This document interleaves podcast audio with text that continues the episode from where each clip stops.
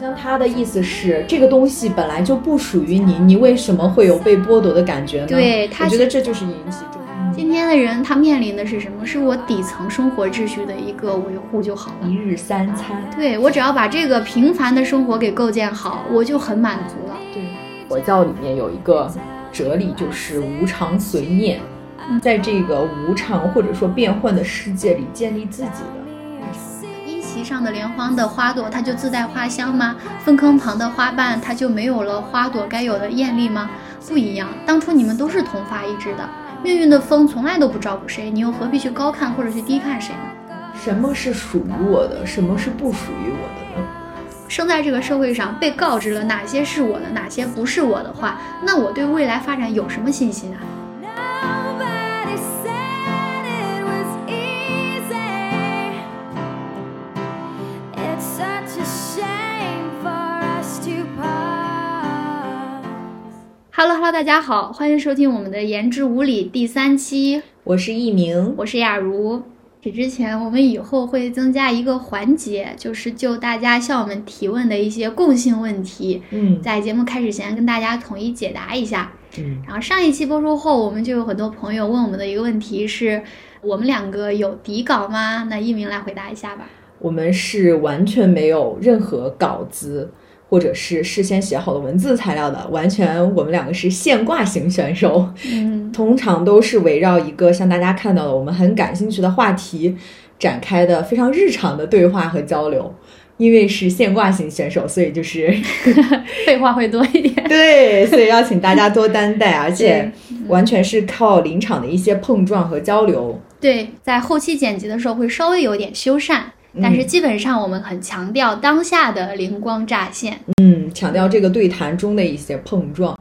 好，那我们就开始今天的节目。今天这个节目其实是得益于最近跟大家身边的人的交流得来的。呃，他觉得自己最近考研可能遭遭遇了失败，然后考公呢，嗯，形势又比较严峻，然后又加之与考公相关的一些不良的舆论，一些热点，对他嗯可能会觉得自己对未来丧失了信心，嗯，他会觉得自己做什么事情会比较艰难，成功的几率好像也看起来比较渺茫，处于外部原因啊，或者是个人的心理建设等等，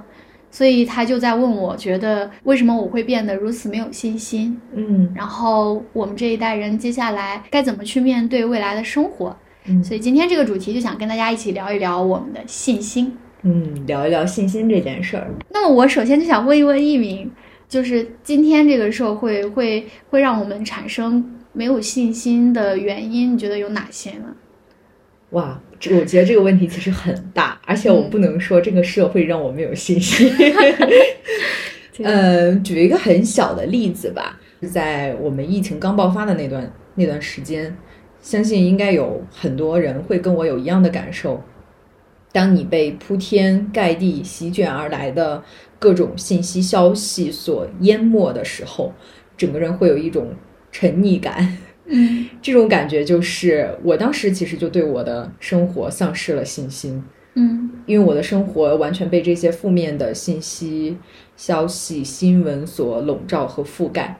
嗯，所以我感受不到日常生活的信心。这个其实跟我们之前好像提过的这种信息过载有一点点相似，但对是还不一样的地方就体现在它更强调的是。能够破坏我们信心，以及带给我们不安全感和危机感的这些东西。它更单一的强调这些，而且聚焦在这些，是吧？而且你当时的日常生活秩序被打破的时候，你作为个体比较难过的点在于你没有办法去修复它，无力感对很强，因为这不是我自己打碎了一个花瓶，我可以把它给重复的这个过程。那你嗯会重拾信心或者重拾希望，但是面对这样大的一个社会的变化或者什嗯么，你会觉得自己个体是如此的渺小。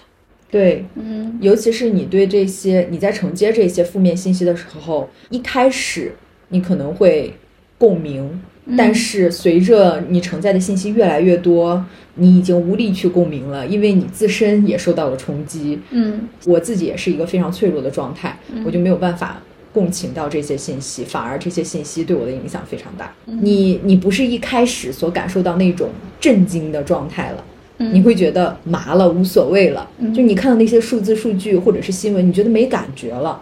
就是看太多了。对是但是你真的没感觉了吗？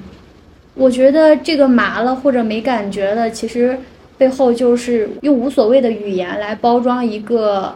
泄气的一个心理状态。嗯，这就是回归到我们前面提到过的，他可能觉得不知道怎么办，然后感觉失去了希望。疫情已经这是第三、第四个年头了，就是他反反复复，然后可能大家刚看到一些希望的时候，他又卷土重来了。嗯，那可能他的这个就像浪潮一样，一波又一波。很多时候，有的人他溺水以后，他他会觉得我刚探出头，刚有感感觉到一些变化，可是又一波浪打过来。嗯，就是他在这次反复的这个过程当中，他可能就觉得就是出现了你的那种状态，就麻了，我就不想再、再去考虑这个问题了。嗯他彻底的就打算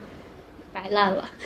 你一开始的时候，我们自身的那个情绪保护机制会帮助我们去调节，但是你接收的很多的时候，它已经调节不过来了，它就会让你适应，这就是一个被动适应，其实是你内在其实是非常脆弱的，看起来很无所谓，但是其实你内在的那个情绪调节机制已经失衡了。那你要这样说，你自己的那个承受的阈值也被拉高了呀，哦，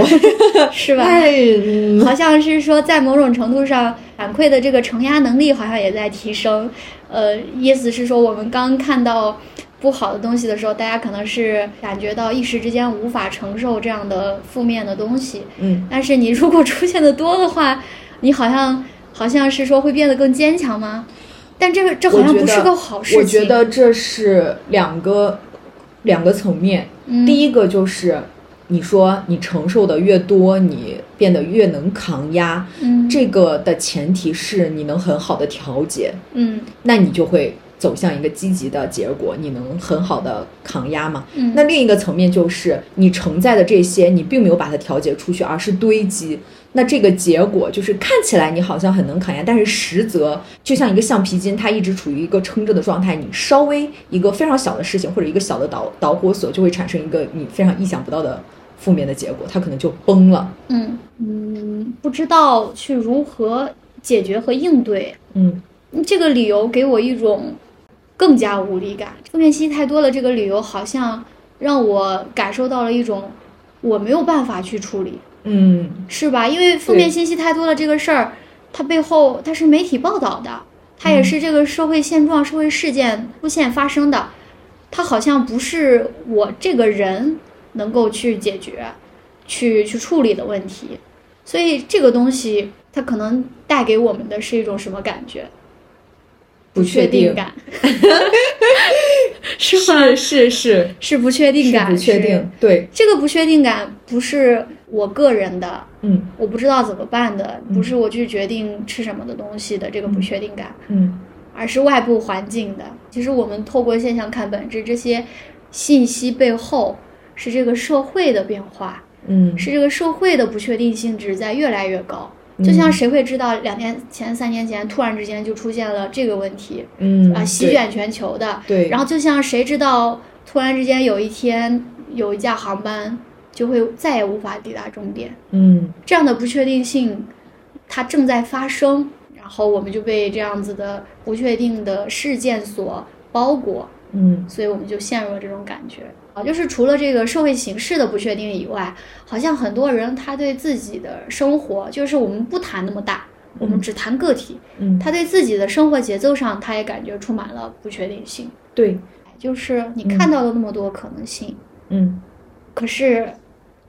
你实现不了。你没有办法成为那种对可能性，就那句话，就怎么说？说摊在你面前，好像每条路都可行，嗯但是在实际操作上面，好像每条路其实都走都不行，通嗯对，都走不通。这个时候，这个时候从不确定性感真正的转，就是一步一步过渡到了失去信心的感觉。嗯，没对错，，它就是从这个时刻变化的嘛。嗯那我们其实就会在想，如如何是这个社会摊在我们面前的，明明是有那么多的可能和那么多的人生的发展路，可是最为什么走着走着去，好像每一条有很多走不通呢？就是你明明拓宽了我的视野，让我看到了那么多的美好，但是在实际的执行当中，似乎出现了偏差。嗯，这个问题要怎么去聊呢？这这其实是我觉得还是一个挺挺值得探讨的问题。对呀、我我举一个不太恰当的例子，不是在没有去刻意的去调去聊这个性别话题，嗯只是说在举这个女性的案例，就是如果今天的女性她看到了嗯越来越多的女性在主要的呃主要的这些岗位上发光发热，她其实是看到这样一个非常好的趋势，以及她被灌输了这样很好的一个念想和期望。但是，她如果秉持着这样的想法和这样的期待值去投入到现实的具体的生活场景当中，突然之间，我说突然之间遇到了一个非常无良的公司，然后以他为性别为由把他给拒了。嗯那这种强大的、剧烈的这种反差的冲击感，对他而言是是是很难接受的呀。嗯就是我明明看到了，明明这个社会有那么多越来越好的一个发展的愿景，是吧？我明明是带着这样的信心去出发的，可怎么就会被这样一个具体的、细小的、那么明明不值得一提的事情给击败了？嗯，我是真正摧毁信心的过程，，对，我觉得这个是这个过程才是一个像嗯摧毁希望。是是是希望慢慢陨落的过程。但是这个案例它不是在特意指性别什么的，因为我们这一期是想要去聊你的信心去哪儿了嘛？嗯你的信心去哪儿了？这个案例它好像就是你刚刚提到过，它就彰显了一个一个普通人信息突然之间击垮的过程。这个很微妙，很微妙。我我们就想试图去探讨一下，为什么会有这样的事情发生呢？好像他们之间有一种不匹配嗯，和错位。怎么说？我会觉得一个人他在什么时候会失去信心呢？嗯，背后有一个原因，就是一个不匹配和错位的过程。这个不匹配和错位就体现在他的期望值和他实际进行的一个反馈。嗯，那他的期望值为什么会那么高呢？他的期望值是怎么建立的呢？对嗯他它是一怎么定建立是，起来的？嗯，可是它是对如何又通过错位而击垮了信心呢？那可能是很多原因嘛，社会机制也好啊，嗯或者我们诸多不完善的地方也好，也嗯可能是个人的情绪调节、个人能力等等等等。嗯但是就是这种不匹配的地方，嗯让人那么一瞬间会磨灭掉一些希望。对，这其实是一个，又是一个个体，又是一个嗯嗯社会性的一个话题，而且很多人他在慢慢慢慢的失去信心的过程当中，他一直在强调的一个呃事情，就是在于其实我的期望值并不高。作为一个普通人，他有他一生的规划嘛，嗯他想上个学，他听说这个教育方面事件的发生，然后他想去考个公，听说了有呃特权的存在，嗯然后他甚至想毕业之后买个房，发现这种房企纷纷暴雷，嗯他找工作又好像现在大家这个社会形势都不太好，嗯就业又变得那么的艰难。那那他作为一个普通人，其实对于一个正常人而言，就上学、医疗，还有这个找工作、买房，都是人生最最平常不过的事儿了。没错。它不是什么特别的一些宏伟事业，它只是一个人构建自己平凡生活的一个环节。对，我们的日常就是由这些小确幸所组成的。对，，但是这些小确幸都充满了各种各样的挑战。一个人他就想正正常常的生活、健康、吃饭、出去社交，但是因为疫情，他不没行有了。办法。嗯有的人就想安安稳稳的度过一生，现在房子他也频频暴所雷以，了。所以你根本不知道，在这种不确定的环境下，你的明天会是什么样的，对你的未来根本无法想象嘛。对，让我想到当时，嗯，忘记是在哪个公众号了，就是在封闭隔离的那段时间，征集大家的春天，嗯，因为很多在封闭隔离的人，他们其实是错过了一整个春天，在某个地区，嗯所以大家可能最普通的愿望只是出门看一下春天，或者只是推开窗子看一下春 天。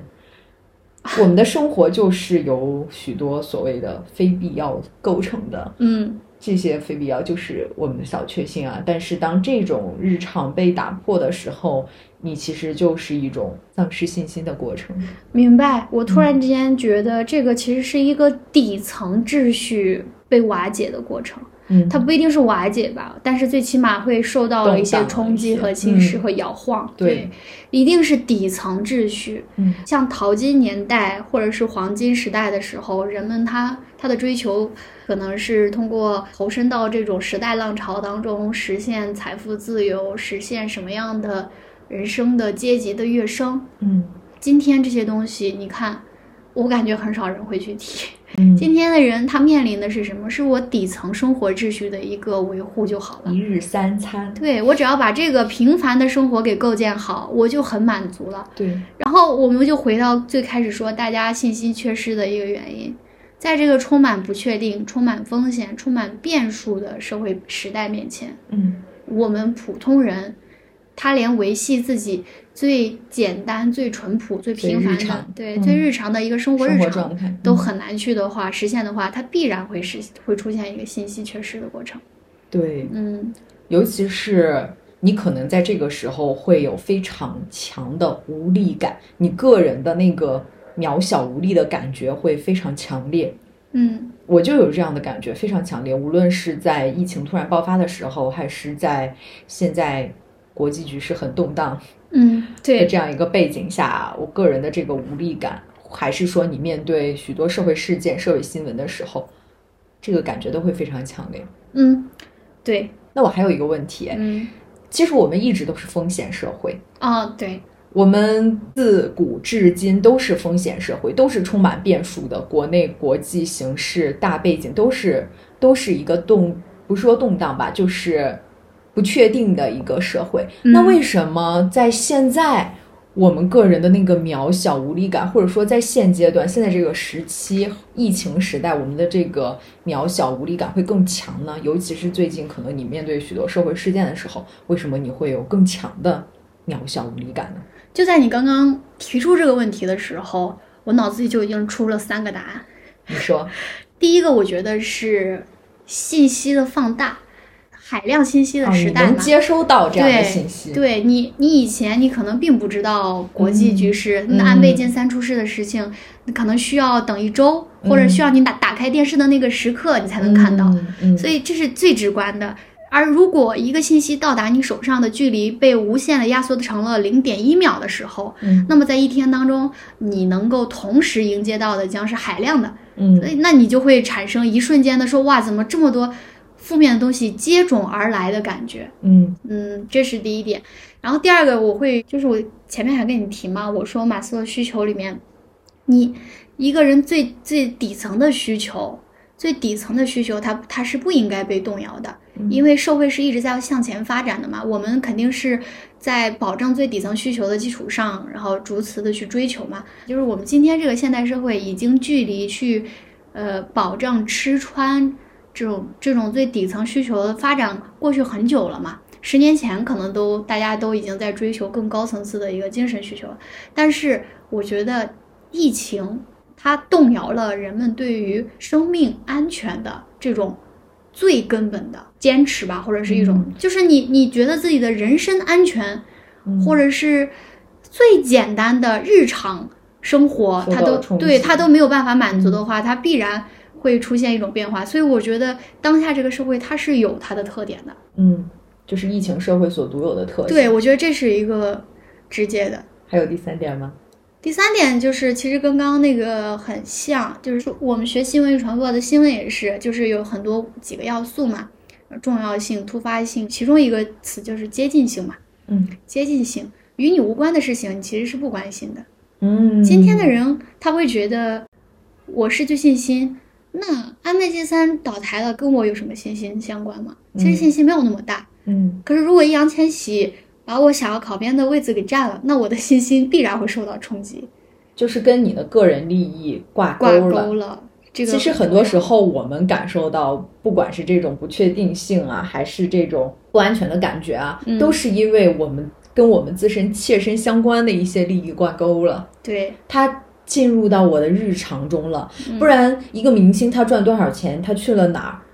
跟我好像中间还隔了很多层级。但是现在他突然间挂钩了，那这个挂钩就是非常可怕的事情，就是波及到我的日常了。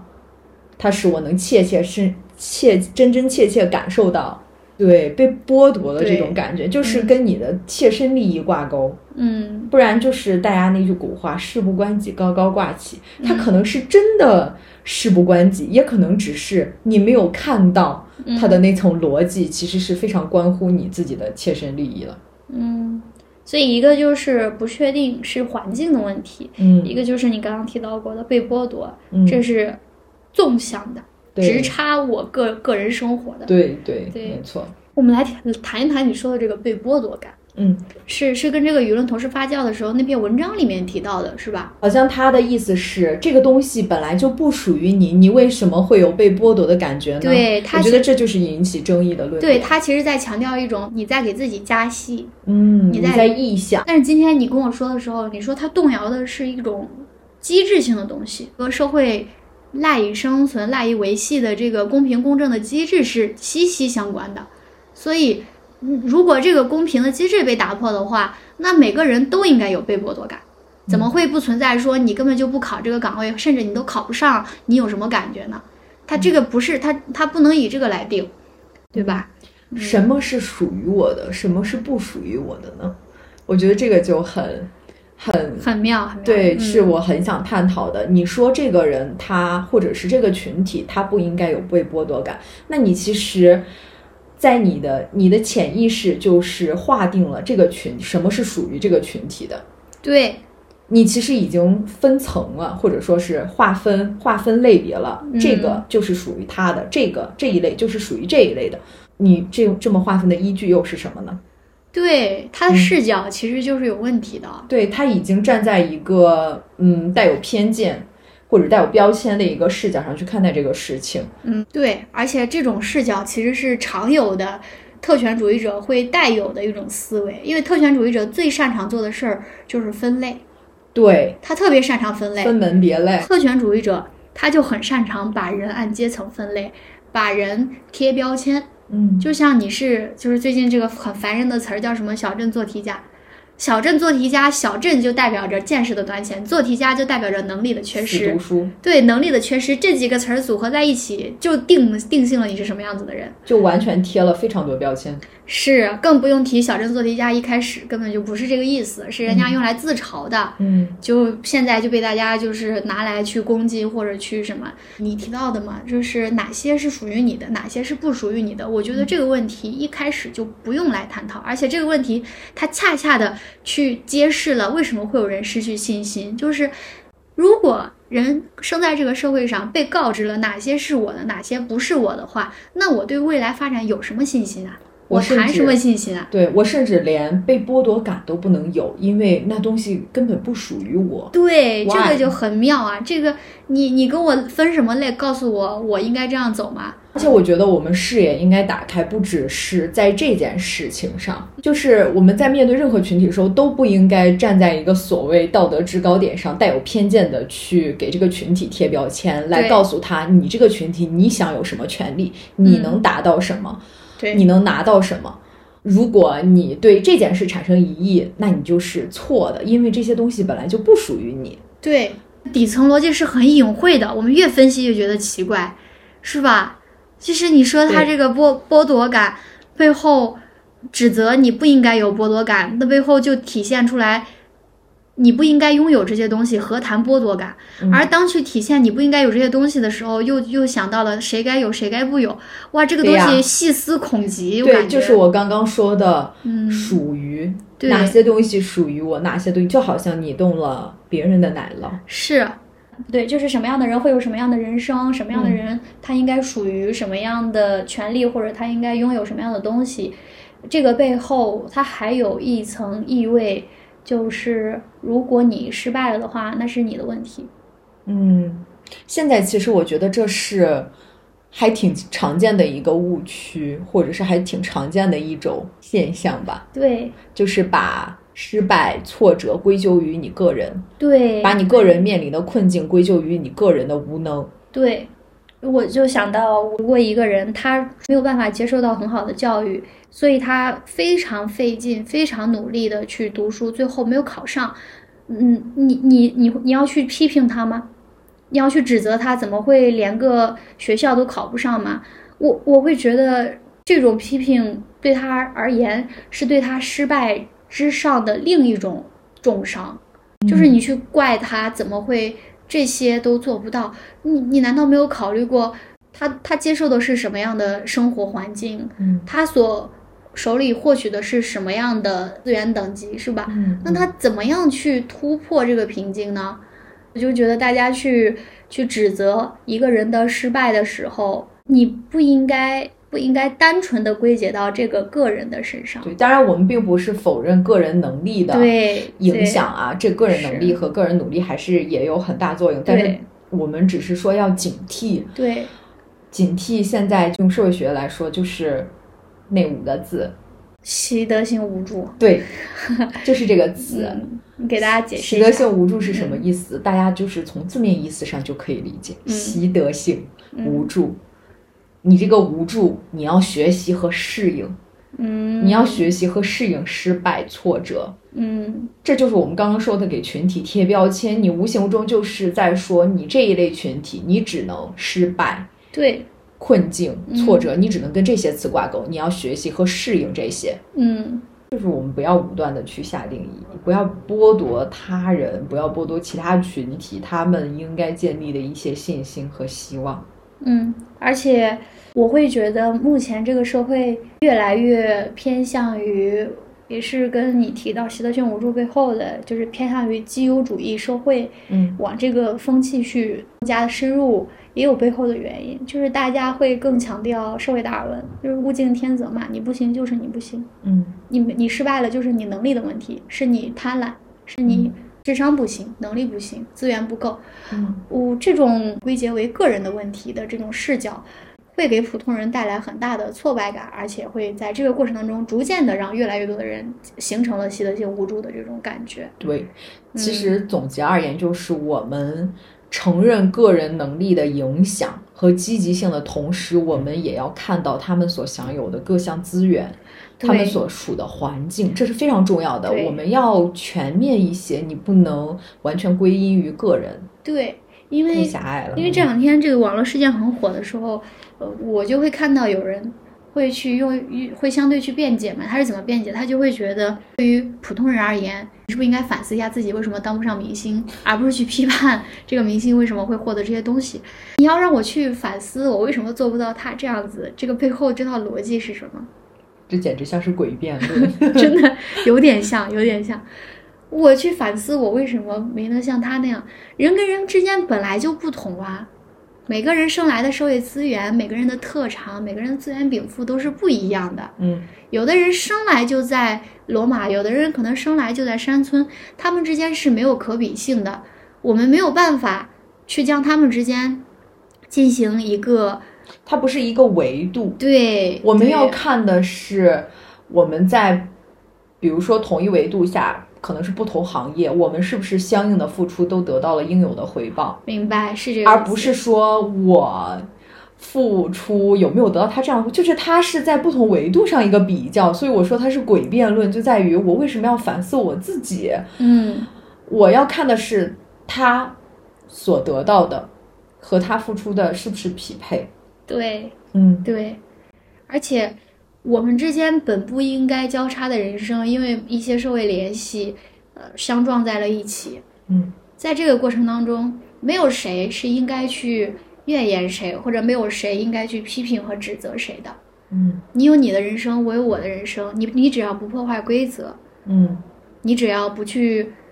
用一种社会达尔文主义的视角去告诉我为什么你连都上不了呢？嗯你只要不去这样子对我，我也不会去批判你。为什么你能够怎么怎么样？其实是不会发生这样子的事情。我们之间本没有交叉的，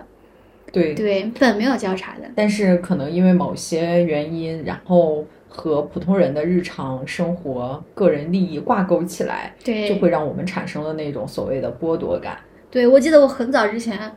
看一部电影，是那个《起跑线》，就是一个富人，他为了让自己的孩子上学，所以他装成了嗯穷人去，对，呃，去让自己的孩子享受穷人好学校给穷人分的那个名额嘛。嗯那个时候我就说，富人利用自己的资源去为自己谋取利益，他有错吗？他在某种程度上，只要他是合法的，他也没有错。你辛辛苦苦挣钱也没有问题。什么时候是有问题的？就是你利用自己的资源去压榨和侵占，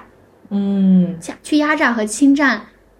另一个阶层，或者是穷人，他们本就不富裕的生活，在你的压榨和侵占下雪雪上上加加霜霜。这个时候你就是有过错的，你不要去跟我扯什么，这是我的资源，这是我的能力，好好的行使你的资源，好好的在你该尽的范围之内去发挥这些资源能力。这你你刚说这个让我想到，这个时候你刚刚说的那个诡辩论的观点，可能就会说，那你为什么不反思一下，你没有你为什么没有拥有这么多的资源？他会这样 去辩驳，是吧？对真的是那反而我要说，那你为什么不反思一下，你享有了这么多资源，为什么没有承担起应有的社会责任？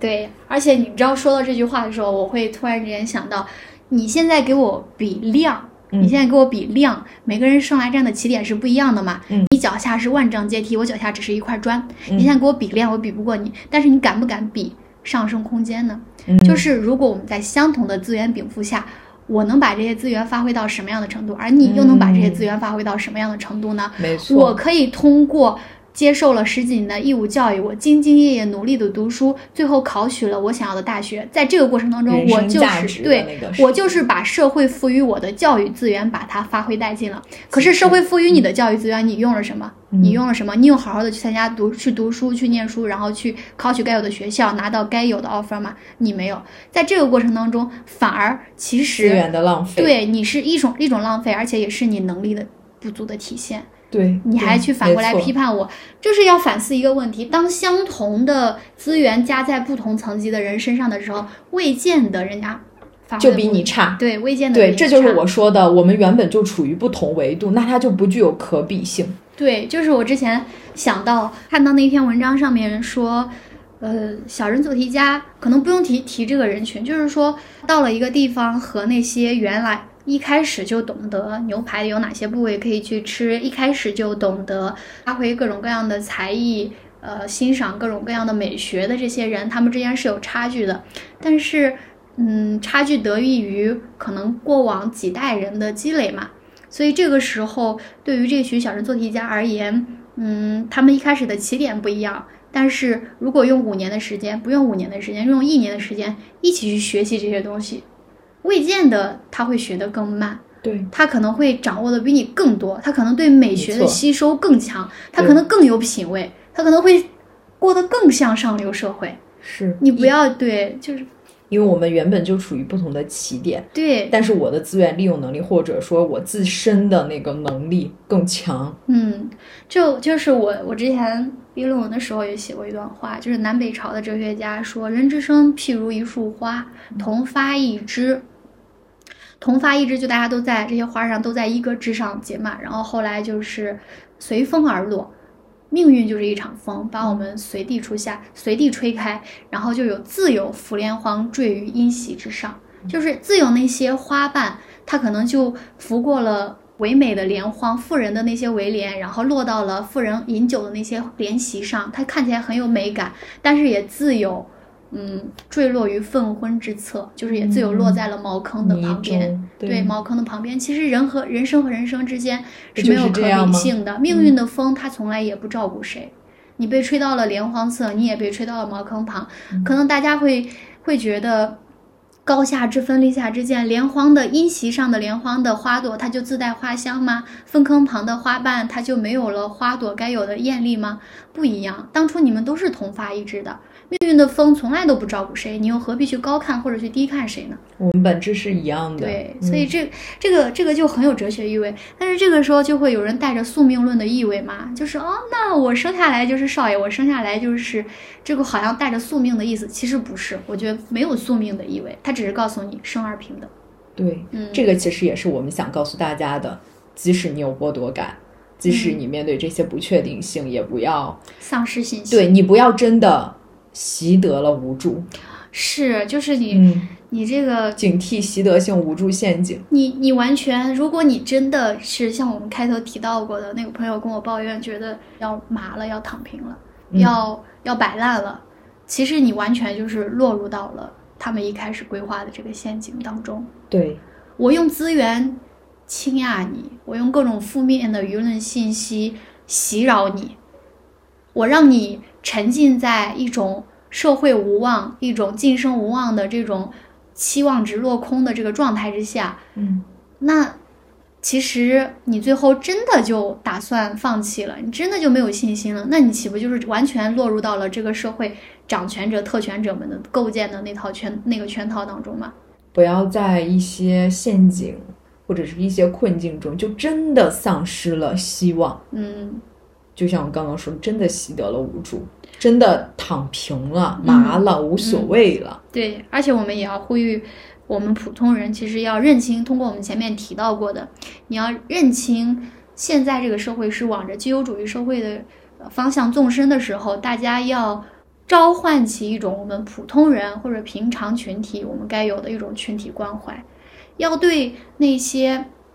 没有权势的普通的个体抱有宽容的心态，而不是去用个人的成败或者个人的得失的责任去评判这个人的价值和意义所在。以及这个群体的对价值和意义所在。对，衍生到就是这个群体反对唯既有主义去称论的这种社会制度。如果真的是唯既有主义去称论的话，那其实每一个人他在他的层级之上都有更高层级的人，他都可以去对碾压你啊。当对你去嘲笑自有比你更好的人去嘲笑你啊，就是你在向下看的时候，你也要向上看。对，就像我那天，我特别喜欢看那个什么菜头他们写的那篇文章，他就说，他看到这些事情的时候，他最后想到一个词儿叫做“芸芸众生”。嗯，芸芸众生，他就把每个人都想成是一个芸豆，就是这些芸豆们，我们都被装在这个麻袋里面，没有差别的芸豆，只是说可能有的豆子摆在了上面，有的豆子摆在了下面，可是我们都在麻袋里面，所以一旦如果下面的豆子出现了问题，我们去批评指责它群起而攻之的时候，这个豆子你要警惕一下，因为有可能你上面的豆子正好在开口建立放在屁，啊 对，就是在胡言，就是他，我觉得他这个很有哲学意味的说某的好种，可爱。对，哲学意味的某种，嗯、很有讽刺效果的一种小寓言故事。每个人，我们要抱着芸芸众生的这种，嗯，这种哲学观吧，去看待这个社会世界上的各色人物。有一种普世的群体性关怀和价大值，家都是对，大家都是普通人。嗯，每个人，尤其是平凡人，我们当被被特权所碾压的时候，我们不要互相批评和指责。我们今天聊的这个，可能就大家会有疑问：那我们还要对未来有信心吗？或者也是我们自己问自己，那还要对未来有信心吗？因为我们始终处在一个变化的世界里嘛，就是我说的无常。